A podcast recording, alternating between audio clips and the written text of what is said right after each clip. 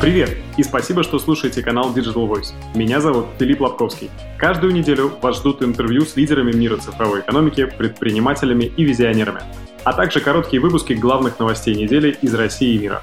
Digital Voice – голос цифровой экономики. Всем привет и добро пожаловать в Digital Voice. Когда мы говорим про digital-экономику, инновационные бизнесы, различные венчурные инвестиции, первым, что приходит в голову, это образ Кремниевой долины в США. Для многих специалистов это такая розовая мечта – уехать жить и работать в Штаты. Все больше и больше наших соотечественников ежегодно переезжают туда в погоне за американской, ну а может даже и вполне русской мечтой. Сегодня у нас в гостях человек, который прямо сейчас переживает эту трансформацию на себе. Артем Семьянов, бывший директор по машинному обучению в компании Prisma Labs и ныне генеральный директор SEO а, компании Nitsi AI. Привет, Артем, и добро пожаловать в Digital Voice. Привет, Филипп. Да, очень рад. Спасибо, что позвал. Привет, привет. Расскажи, пожалуйста, что такое Nitsi AI и как давно ты занимаешься этим? Nitsi AI — это такая платформа для значит, интернет-магазинов, которая помогает интернет-магазинам сделать так, чтобы пользователи заказывали одежду и обувь, и всегда им приходил правильный размер, и всегда им было все удобно. То есть представь себе, что как будто бы ты сходил в торговый центр, померил все подряд, все кроссовки или все пиджаки, понял, что тебе больше всего подходит и по итогу купил это. Но вот только ты вот тот же самый результат получаешь без похода в торговый центр за 5 минут у себя дома. Ничего себе. То есть это то самое приложение, которое позволяет отсканировать мою ногу, а потом сравнивает с э, такой digital-библиотекой да, всех размеров обуви у бренда. Да, то есть пока мы сконцентрированы только на кроссовках, в будущем это будет любая обувь и одежда, но пока, да, это только кроссовки, мы сканируем только ногу человека, и на основе вот этого скана с помощью дополненной реальности мы предсказываем, какие модели будут самые удобные и какой размер стоит заказать. Прикольно. А расскажи, пожалуйста, как ты попал вообще в сферу машинного обучения? И, ну, мы все знаем компанию Призма, в которой ты был руководителем машинного обучения. Это тот самый известный стартап, который сделал так, что сфотографировав что угодно, фотография превращается в такую в красивую нарисованную картину. И ты приложил к этому руку и был руководителем этой компании. Расскажи, как ты вообще пришел к машинному обучению и как попал в компанию Призма? Изначально все началось, наверное, с того, что в университете мне больше всего нравилось строить разные предсказательные модели. Вообще, я по образованию изначально экономист. И самое, наверное, что интересно я делал, это я делал разные предсказательные модели, которые пытались понять, какой будет цена на нефть и предсказать эту цену на нефть. Я делал такие исследования, и потом где-то в 2014-2015 году стала набирать тема популярного искусственного интеллекта. То есть чем искусственный интеллект, что это такое, почему вот его так называют. Это, в общем, стало известно так, что стало понятно, что можно обрабатывать не только табличные данные, такие как, например, цены или котировки, а стало понятно, что можно обрабатывать изображение, видео, что по сути является набором изображения, текст и голос. И так как раньше невозможно было это обрабатывать, или было очень сложно и, безрезультативно, стали называть это искусственным интеллектом потому что это как бы как будто как человеческая функция. И, значит, мне стала эта вся сфера очень интересна, и я в 2015 году открыл свою компанию, которая занималась разработкой разных проектов по компьютерному зрению на заказ. У нас были разные заказчики, крупные компании, и мы делали разные, собственно, проекты. Например, распознавали лица, распознавали показания водосчетчиков и куча других разных проектов. И в 2016 году запустилась а, вот стартап «Призма», а я тогда познакомился с Лешей Моисеенковым, они только-только набирали первых пользователей, был безумный рост, и, собственно, мы договорились, что мы для них будем разрабатывать разные технологии, улучшать их продукт технологические. Так поработали несколько месяцев, и по итогу Леша предложил мне, что мы все с моей компанией переходим, устраиваемся на работу в призму и получаем там опционы. И, собственно, так и попал внутрь компании призма, и получается, я уже пять лет. Основное, что, чем я занимаюсь, это вот машинное обучение и стартапы, связанные с машинным обучением. Круто. Но я знаю, что ты какое-то время еще даже руководил компанией Призма, да, был CEO компании. Да, все так. То есть, получается, в 2018 году где-то полгода я был CEO компании. А в тот момент Леша Моисеенков ушел, он начал делать свой новый стартап, который тоже, в общем, очень хорошо пошел. Потом, значит, в какой-то момент я просто понял, что мне хочется сделать что-то совсем кардинально новое. Ушел из компании Призма, где-то полгода искал разные идеи, что конкретно я хочу сделать такого большого, и вот мне, в общем, пришла идея стартапа, который назвал Нитси. Отлично. Расскажи, пожалуйста, где ты находишься сейчас и как ты там оказался? Я сейчас нахожусь в Сан-Хосе. Я оказался здесь так, что я просто решил приехать к своим друзьям, пожить. И решить вопросы с финансированием вот, компании моей Нитси. И в целом как бы, планирую ну, окончательно переезжать в США, я думаю, в ближайшие несколько лет. То есть ты прям отправился на поиски инвесторов фактически в самое сердце Кремниевой долины в Сан-Хозе. Да, несмотря на то, что вроде как сейчас коронавирус, и все сидят по домам, проводят в основном звонки через Zoom, но фактически здесь очень много с кем встречаюсь лично. И то есть все равно какие-то вещи лично решаются, и много встреч личных. Это было отличное решение именно выехать из Москвы и привлекать инвестиции, находясь здесь. А расскажи, пожалуйста, как, находясь в Москве, договориться о встречах с венчурными инвесторами там? У тебя это какие-то были уже знакомые наработки, или ты, приехав в Америку, искал там какие-то контакты и связи? И то, и то одновременно. То есть, естественно, должны быть какие-то уже наработки. Просто так как бы приезжать и э, искать на ходу, наверное, смысла нет. Небольшие какие-то ну, наработки надо иметь. Но по факту это как бы всегда какие-то знакомые, которые тебя могут познакомить с их знакомыми, которые могут с их знакомыми и так далее вот тебя познакомить. Как правило, кто-то из этих знакомых инвесторы, которые тебя могут познакомить с другими инвесторами, и ты вот так постепенно со всеми знакомишься, рассказываешь о своем проекте, у тебя все больше и больше круг общения, а и постепенно у тебя этот круг общения конвертируется в то, что ты собираешь раунд. И при этом это в основном строится вокруг просто встречи общения, или есть какие-то мероприятия, в рамках которых компании презентуют себя, пичат свою идею и ищут инвестиции?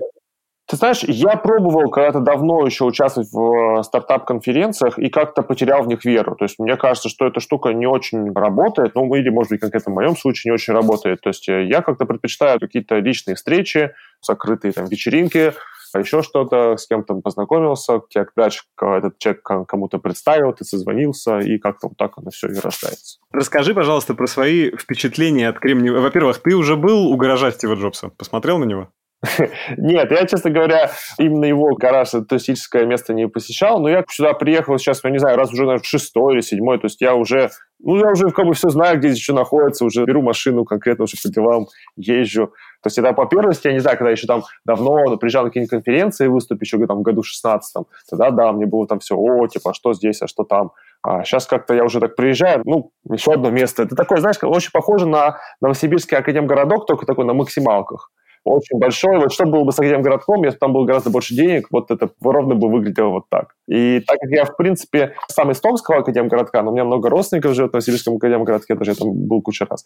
И, в общем, я себя чувствую как дома, можно сказать. Хорошо, помимо очевидного преимущества венчурного рынка, емкости этого рынка и количества инвестиций, какие еще есть преимущества, на что ты рассчитываешь, приезжая именно в Америку? Я правильно понимаю, что ты хочешь развивать компанию как американскую компанию, как американский стартап, не как российскую компанию? Или ты позиционируешь себя как российская компания, ты там получишь инвестиции и вернешься в Россию развивать бизнес? Я хочу построить международный бизнес. Начнем с этого. То есть хочу сделать компанию, которая оперирует по всему миру. И тут начинаешь думать, окей, а что значит международный бизнес? А что значит весь мир?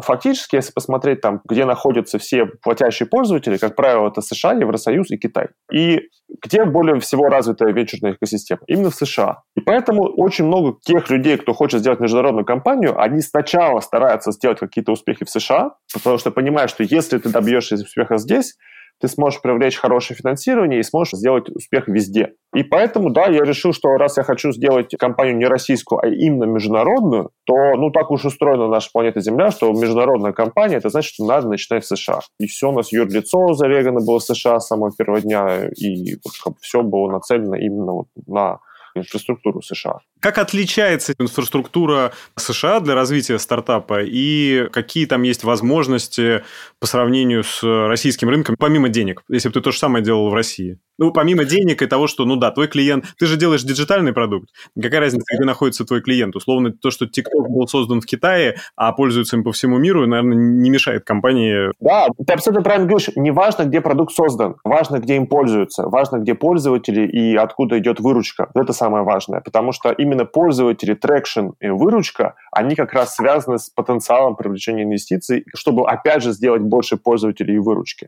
То есть э, где именно сама разработка, это не важно, это может быть по всему миру. Важно, где пользователи. И ну, так э, получается, что Когда ты завоевываешь более развитый рынок, то каждый пользователь у тебя более ценный, нежели в России. Так преимущества-то все-таки какие, помимо денег и близости конечных пользователей? Ну, во-первых, это, наверное, самое важное все-таки преимущество. То есть, раз ты находишься в США, ты можешь лучше понимать, как вообще здесь устроена медийная сфера, ты разговариваешь каждый день с людьми, банально общаешься, не знаю, каждый раз ты в супермаркет идешь и просто немножко поболтаешь с кассиром про его опыт использования какой-то приложения или какой-то сферы его жизни.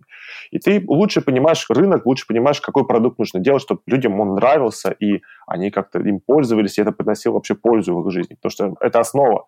С нее как бы дальше ничего не сделать. Главное, чтобы продукт был нужным и удобным понимая это, ты можешь дальше уже какие-то денежные вещи строить. Ну, то есть это действительно самый важный фактор. Типа понимать рынок, находиться здесь, и понимать, как сделать какие-то денежные истории. А далее возможности, ну какие здесь еще? Я открыл для себя такую штуку, что как-то здесь гораздо проще люди знакомятся, гораздо проще тебя готовы заключить какие-то контракты, хотя они вроде тебя не знают, вы, вы только что познакомились, но вы сразу же можете о чем-то договориться.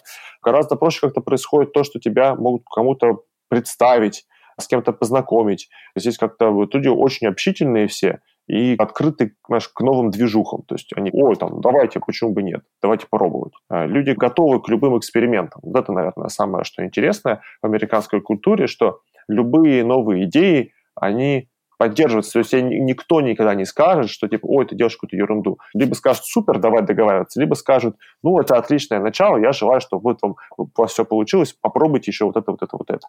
И это такая немножко другая культура, она очень сильно помогает, на самом деле, ну, создавать вещи. Здорово. Ну, то есть вот это хваленный нетворкинг американский, который особенно развит в Кремниевой долине, когда ходят слухи о том, что люди с водителем Uber могут делиться идеями, и водитель Uber какой-то придумывает стартап стартапы делится с тобой и ищет фаундеров, инвесторов. Да, это абсолютно правда. То есть э, у меня было очень много разных интересных историй, что я просто случайно с кем-то знакомился на какой-то просто в Старбаксе, и тут же он говорит, о, я, например, там работаю в компании NVIDIA, пойдем, я тебя познакомлю со своим директором, он вообще про эти же идеи тоже думал. Тут же, знаешь, мы едем там, это был просто кофе-брейк, едем в офис NVIDIA, погуляли там, познакомились с этим директором направления. Тут же он меня с кем-то тут, вот, познакомил, зареферил кому-то из инвесторов. Это все вот произошло за полдня. Вот такого в Москве никогда не происходило почему-то.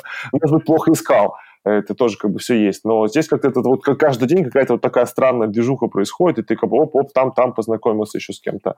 И это постепенно все конвертируется в то, что у тебя вот получаются какие-то успехи. А много наших соотечественников там? Но ну, если не брать, понятное дело, твой круг общения, видя вокруг людей, много русскоязычных? Да, очень много русскоязычных, и русская комьюнити, на самом деле, здесь очень сильная, все очень помогают друг другу советами, очень много встреч проводятся. И, то есть, причем здесь не только предприниматели, вот как я, здесь очень много разработчиков, которые просто работают на разных работах в разных компаниях.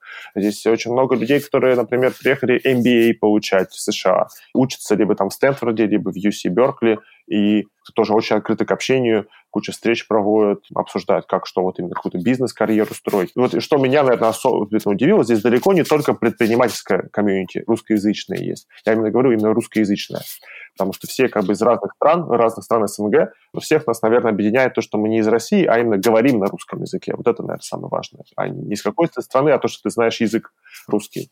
Я бы сказал, что очень много русскоязычных ребят из самых разных сфер. И предприниматели, и разработчики, и ребята с бизнес-карьерой. А тебе это помогало как-то уже? Ну, то есть, встретив человека русскоязычного, получалось получить новый талант в компанию или договориться о каких-то более выгодных условиях? Очень сильно помогало советами разными. Потому что всегда есть кто-то, кто, у кого больше опыт какого-то ведения дел здесь, каких-то нюансов, подводных камней знает. В интернете ты это не прочитаешь, это какая-то информация, которая себя передается из уст в уста, там, про какие-то нюансы. И получить порой такие советы бывает очень ценно. Ну, приведи пример такого совета. Сейчас я, например, занимаюсь фандрейзингом и просто общаюсь с фаундерами русскоязычными других стартапов, которые просто на более высокой стадии развития, они мне очень много советов дают, что правильно, как общаться с инвестором, что неправильно общаться, чтобы по итогу получить не ответ, знаешь, то есть классический ответ любого инвестора, да, у вас крутая идея, мне все нравится, я подумаю. Вот как перевести вот из этой ситуации «я подумаю», «вы очень классно, я подумаю», как перевести ну, в подписанные сделки, это не так-то тривиально и очень сильно помогает советами. Хорошо, тогда назови вот смертные грехи, которые нельзя совершать при общении с инвесторами. Чего они боятся, как огня?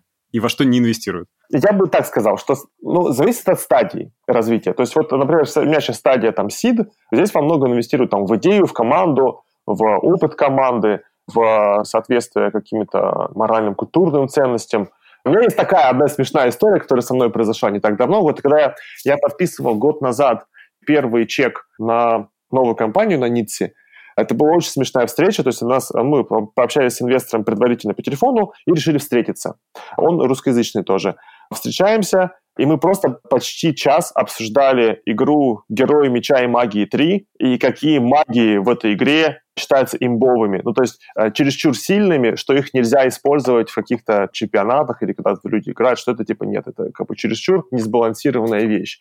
И мы просто почти час про это болтали, а потом я такой говорю, ну, все, давай договариваться, вот там столько-то денег там, под такую оценку. По рукам? Он такой, по рукам. То есть ты думаешь, что герои Меча и Магии 3 просто фактически обеспечили тебе... Да, знания, какие, да, какие магии считаются чересчур крутыми, помогло мне привлечь инвестиции. Кажется, что это какая-то смешная штука, но по факту за ней кроется важный элемент о том, что тебе нужно искать людей, которые близкие по культуре с тобой. И это был просто один из таких тестов на культурный код. Общаясь с инвесторами, как ты думаешь, они... Понятно, что инвестируют в команду, понятно, что инвестируют в идею и в возможность деятельности этого бизнеса на рынке.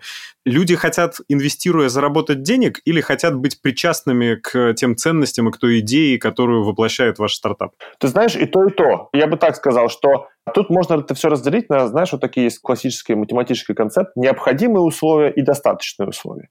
Вот необходимое условие – это именно быть причастным и вот чтобы нравился сам концепт и вот культура и вообще идея. А достаточное условие – это видеть какой-то понятный вариант, как из этого можно заработать деньги. Мне казалось, что ты сейчас скажешь, что необходимым условием является заработать деньги, а уж Нет, вторым... Вот я считаю, что особенно в США это еще сильнее проявляется, что важнее скорее быть причастным к чему-то большому, интересному и меняющему мир к лучшему. Как бы банально это ни звучало, ну, это правда, люди хотят это делать, менять мир к лучшему. Это необходимое условие. Не, в России тоже так же, но порой, может быть, денежные факторы чуть больше значат, потому что в России выше риски на российском рынке, и поэтому люди чуть больше внимания обращают на денежный фактор, чем здесь. То есть здесь больше важна идея и команда, кто ты и что ты делаешь и почему, чем твои текущие финансовые результаты. А в России, наверное, больше, чуть больше важны текущие финансовые результаты, сколько юзеров, сколько выручки, какая динамика роста выручки. То есть это более важно на ранних стадиях. В этом, наверное, отличие. Но все равно и там, и что у нас, и что в США одинаково. То есть люди в первую очередь хотят быть причастным к чему-то крутому, а уже во вторую очередь видеть какой-то понятный механизм, как они потом на этом заработают. То есть ты хочешь сказать, что когда ты пичешь идею Ницси, ты в первую очередь рассказываешь о том, как Ницси изменит шопинг онлайн и о том... Да, ну... да абсолютно точно, да.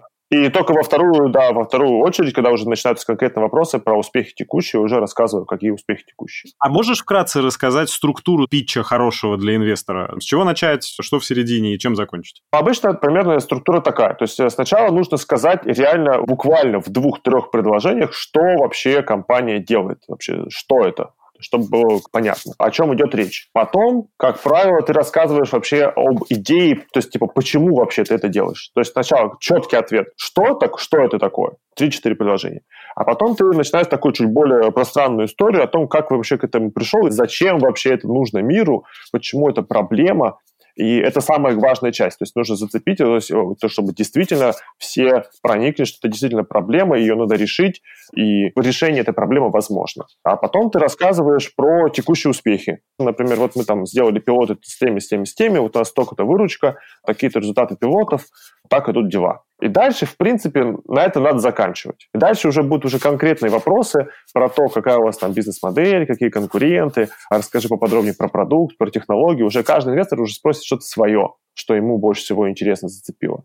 Но я бы считаю, что надо всегда начинать разговор примерно по такой схеме. То есть кратко 3-4 предложения, что это вообще такое, потом более развернутый рассказ, зачем вообще ты это делаешь, а потом опять четко, какие успехи. Мне кажется, что у большого количества людей есть, знаешь, такая фантазия о том, что вот какая-то супербогатая Америка, там такое количество денег, что вкладывают вообще во все подряд. И мы все видели в интервью Дудя, по-моему, кто-то приводил пример приложения, которое могло отсылать только фразу «йоу», и в нее там вкладывали какие-то миллионы долларов.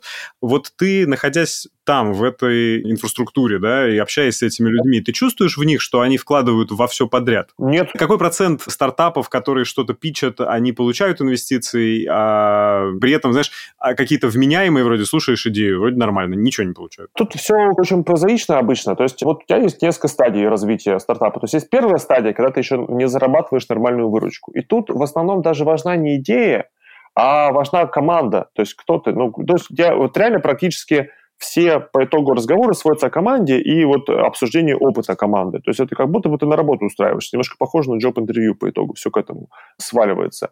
Вот. А как только у тебя уже какой-то traction успехи, то уже обсуждается как успехи. И все. И то есть тут нет такого, что вот инвестируют во все подряд, тут скорее инвестируют в людей, которые выглядят как люди, которые могут что-то сделать. А потом уже, когда вот чуть-чуть уже следующая стадия, тут уже видно, ну, то есть что у вас там по выручке, что по пользователям, как вообще работает, не работает эта идея. Уже от этого больше отталкиваются все. Слушай, а вот общаясь э, с местными предпринимателями, с инвесторами, помимо машин-лернинга, который, понятно, что супер популярен и всем супер интересен, какие еще сферы и ниши ты видишь и слышишь о них которые популярны и получают сейчас хорошие инвестиции и вообще перспективны? Я, наверное, вращаясь вот в этом всем мире машин-лернинга и других сфер не особо вижу, но я скажу, что сказать машин-лернинг – это все равно, что не сказать ничего. То есть это настолько широкая сфера, что его, ну, то есть эти разные элементы машин-лернинга можно применить же в абсолютно-абсолютно разных вещах, начиная там от сельского хозяйства, продолжая какие-то промышленность, заканчивая абсолютно consumer скими историями, как, например, интернет-магазины или фотоприложения. Очень много стартапов связаны с self-driving ом, очень много связано с э, какими-то медицинскими применениями machine learning а. И это абсолютно настолько разные сферы, что кажется, она, она бесконечна, эта сфера.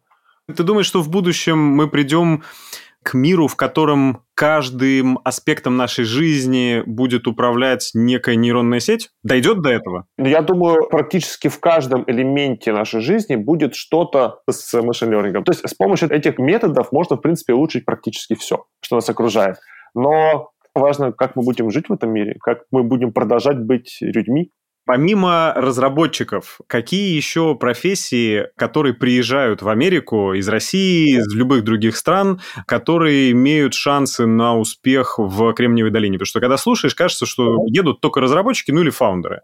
Это так? Или есть еще какие-то профессии, роли, которые ты видишь, добиваются успеха? Есть, конечно, есть. Я бы сказал, что есть еще несколько групп. То есть IT — это же не только разработка, это, это project management, это product management, это дизайн — это аналитика. И все эти профессии востребованы, и много русских ребят, я знаю, они работают PM-ами, аналитиками работают, кто-то дизайнеры. То есть эти все профессии тоже очень востребованы. Много знаю ребят, которые поработали в каком-то консалтинге или private equity фондах, приезжают сюда и устраиваются на какие-то бизнес-роли, тот же аналитика маркетинга, либо анализ рынка стартапов, corporate development, типа кого можно там приобрести, какую компанию и зачем. Я бы сказал, что все сферы, то есть все, что связано с IT, здесь очень востребовано. То есть это далеко не только разработка. А какой путь? Ну, то есть вот есть, допустим, project менеджер одаренный или какой-нибудь аналитик классный. Он молодец, но он работает в компании в России. Компания, может быть, даже не международная, но он прям классный специалист. Ты знаешь какие-нибудь истории успеха и истории переезда да, в Америку? Что человек делал для того, чтобы приехать в Америку, получить там работу и остаться там жить? Я слышал такие истории, что люди устраиваются, например, в какой-нибудь филиал международной компании, который филиал, который находится в России. Там как-то год-два поработают, и потом просятся как-то, чтобы их перевели в другой отдел, который находится в другом месте. В Европе какое-то время поработают. Потом вот, например, в США переезжают, здесь работают. Европа тоже такой перевалочный пункт часто бывает, да? Да, да, часто да. Один из путей – это именно устроиться в какую-то международную компанию, в филиал, который в России.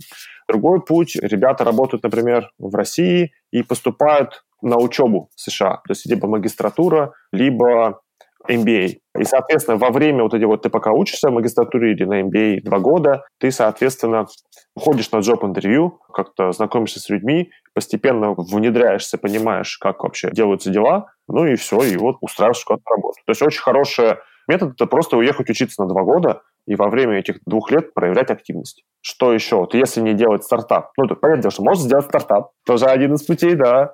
Я бы не сказал, что, знаешь, типа Америка прям здесь прям как-то лучше, чем в России. То есть очень много вообще моментов здесь хуже. Ты что-то приобретаешь, что-то теряешь. И теряешь, на самом деле, очень много всего хорошего что есть в России, а нету здесь. Ну, помимо борща, пельменей и русского радио, чего там не хватает и что плохо? Сфера услуг.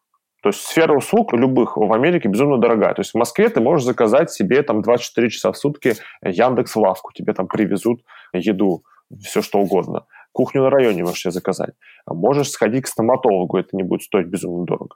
Можешь банально сантехника заказать. У тебя болит шея, у тебя переклинило то, что ты полдня сидел за компом, сходить на массаж. В Америке это все каких-то безумных денег стоит, их сложнее находить, всех этих специалистов, и как-то тяжелее все. Плюс э, в Москве ты гуляешь, не беспокоишься своей безопасности. Тут гуляешь по центру Сан-Франциско, там ну, порой очень странные персонажи попадаются чувствуешь опасность. Понятно, что странные персонажи встречаются. Ты думаешь, от них прям опасность какая-то исходит? Не то, что опасность, может, это, конечно, непривычки, как-то, да, иногда какие-то неадекватные люди орут, кидаются чем-то, ну, или просто какие-то бомжи, как бы, ну, немножко там куча мусора у него там, он ест, ходит тут же в туалет, это как-то все выглядит так не очень круто. И думаешь, как же так? Ну, то есть, на самом деле интересно, получается, что это следствие, то есть социальная защищенность в Америке меньше, мы можем вызвать скорую помощь в любой момент, нам да. это ничего не будет стоить. Да, здесь это стоит денег, не все могут это себе позволить, да, и более того, у нас это все очень просто, это еще делается. То есть это, у нас все работает 24 часа в сутки. Хочешь там в аптеку сходить 24 часа в сутки, хочешь там что угодно. Здесь всего этого нет. Но при этом ты для себя принял твердое решение, что ты хочешь переезжать. Ты переезжаешь ради бизнеса и развития проекта, или есть какой-то элемент того, что ты кайфуешь сам от Америки от переезда туда тоже? В моем случае тут два фактора. Первый фактор, ну, мне очень сильно здесь нравится погода и природа, и мне нравится то, что у тебя одновременно есть вот это вот вроде как природа есть, но и при этом у тебя есть куча возможностей. То есть я немножко устал от мегаполиса. Может быть, это временно, может быть, я отдохну. Пять лет поживу, захочу вернуться опять в Москву, в мегаполис. Посмотрим. Пока я устал немножко. Вот я 10 лет живу в Москве, я устал от мегаполиса. А второе, просто вот я вижу возможности для бизнеса здесь чуть больше и все. И больше ничего. И просто понимаю, что да, есть куча минусов, но есть и плюсы, и плюсы, как это в моем случае, чуть-чуть перекрывают минусы. А в случае других людей они могут быть не перекрывать. А, вот и все. Смотри, есть большое количество стартапов, ну, конечно, не такое большое, как в Америке, но большое количество стартапов в России и довольно интересных.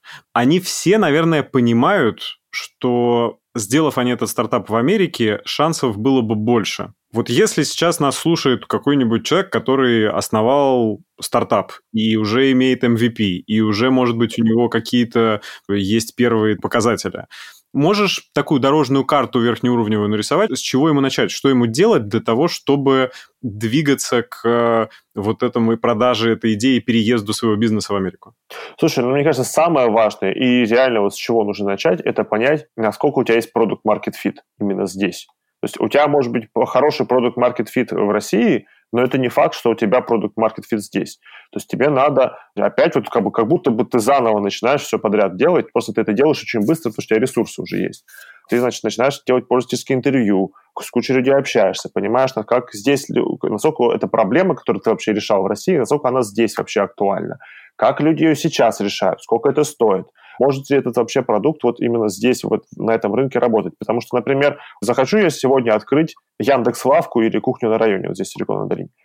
Это очень сложно, потому что здесь курьеров найти очень сложно, и они безумно дорого стоят. В Нью-Йорке же открыли ребята, которые самокат сделали, по-моему, да, недавно открыли. Да, я вот и читал про это, и я про ими восторгаюсь. Я такой думаю, реально они придумали, как это сделать. При том, что здесь очень безумно дорогие курьеры. Я думаю, да, вот это круто. По факту это сложно, то есть я бы так вот, я не знаю, как это в, в США-то вообще организовать. То есть я понимаю, что проблема-то, наверное, есть тоже, то есть тоже люди хотят заказать, чтобы у тебя через 15 минут на пороге был курьер с булкой хлеба, который ты забыл купить. Но как это организовать-то здесь? Возможно ли такой продукт? Надеюсь, у них все получится. Окей, провели Customer Development, поняли продукт фит для американского рынка, ну плюс-минус. Что дальше? Ну все, начинаю пытаться продавать, зарабатывать на этом, набирать пользователей. И параллельно как только начинаются первые успехи, пытайтесь привлечь местных инвесторов. Обожаю предпринимателей, конечно. Все просто. Начинай продавать. Скажи, пожалуйста, ну вот у тебя есть продукт, например, у тебя есть какой-нибудь сервис ну, чего-нибудь, даже если это диджитальный продукт.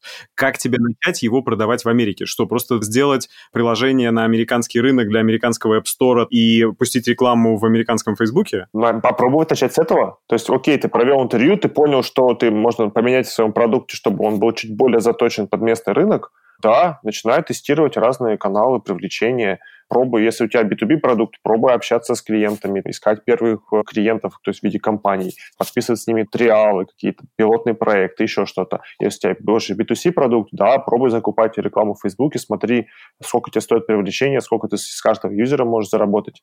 То есть это как в машин-лернинге оптимизация с помощью так называемого градиентного спуска, то есть когда ты делаешь маленькие шажки и постоянно улучшаешь, улучшаешь, улучшаешь свой результат. Также и в бизнесе, то есть ты придумываешь, что делать, и маленькими шажками вот улучшаешь улучшаешь, улучшаешь, улучшаешь, надо пробовать и смотреть, что получается.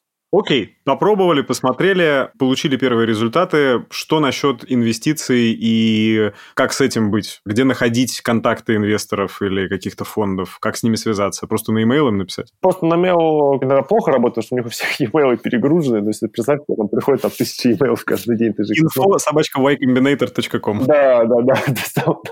Их вряд ли читают. Написать стоит, почему бы нет? То есть это как бы не так уж долго, вдруг повезет. Но в целом надо искать, чтобы кто-то вот тебя познакомил, сделал интро. Но это обычно кто-то, кто уже имеет опыт э, такой. Да, то есть ну ты как, э, в общем, процесс простой. Ты такой понимаешь, чем ты занимаешься. Берешь, пишешь список компаний, которые занимаются примерно тем же самым, что и ты. Причем, ну так, довольно широко берешь этот список.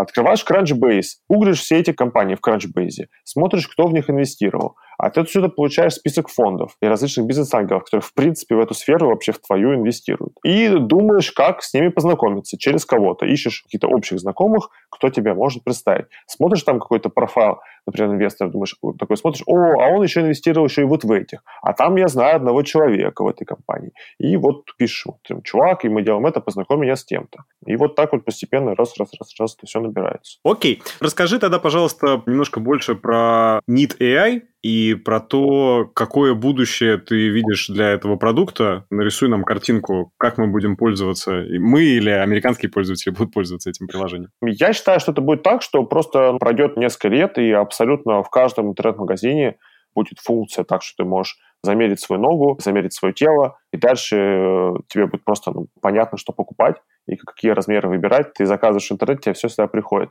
классические торговые центры, они постепенно ну, вымрут, то есть это будет просто шоу-рум, и ты можешь посмотреть. Но заказывать все будет в интернете. Я думаю, к этому мир придет через несколько лет. Я, насколько тестировал и ваш сервис когда-то, да, когда я работал в компании Тервалина, и мы продавали обувь и тестировали ваш сервис, и разные другие, некоторых ваших конкурентов тоже тестировали, мы сталкивались с следующей проблемой. Отсканировал ногу, есть размер ноги. Отсканировали специально, у вас такая специальная видеокамера, которая сканирует внутреннюю часть ботинка, я правильно понимаю? Uh-huh. Так. И получили, соответственно, размер ботинка. При этом я вот знаю, что у меня, например, 42 размер обуви. Модель мне в интернете показывает, где мне может этот ботинок сжать, а где быть свободен. И это выглядит такая тепловая карта, получается, моей ноги, где будет красненькая, где зелененькая, где будет свободно, где будет жить. И есть пара обуви, которые на 80-90% идеально мне подходят. Когда мы проводили такое тестирование, и я потом брал и мерил эту обувь, ну да, похоже. Но я тебе могу сказать, что я, если покупал бы обувь себе, мне бы все-таки, потому что где-то у меня бывает 41,5. Если это бренд, в котором я всегда покупаю, вот Nike, например, у них одинаковая колодка, у них всегда одинаковый размер. Вопросов нет. А если я покупаю в каком-то, знаешь, там бренде какие-нибудь итальянские туфли, они у них могут быть разными. И мне, конечно, лучше померить оба размера. То есть вот эту проблему с тем, что нужно возить несколько размеров, ты думаешь, получится до конца решить? Или люди все равно будут хотеть примерить? Это только в России возят как раз потому, что в России можно это организовать. То есть вот ты заказываешь в США здесь на любом интернет-магазине, тебе просто курьер положит коробку под дверь и уедет, и все. Ты вот, да, ты можешь заказать два размера, но тебе один придется возвращать. То есть самому своими ногами идти на почту и отсылать вторую коробку, которая тебе не подошла. И не все хотят это делать. То есть это скорее вот к разговору о том, что в России очень развитый сервис, и тебе реально курьер может привести несколько размеров, подождать, пока ты меряешь, пообщаться еще с тобой, сказать, что тебе больше подходит, дать совет жизненный, и забрать то, что тебе не подошло. А здесь такого нет.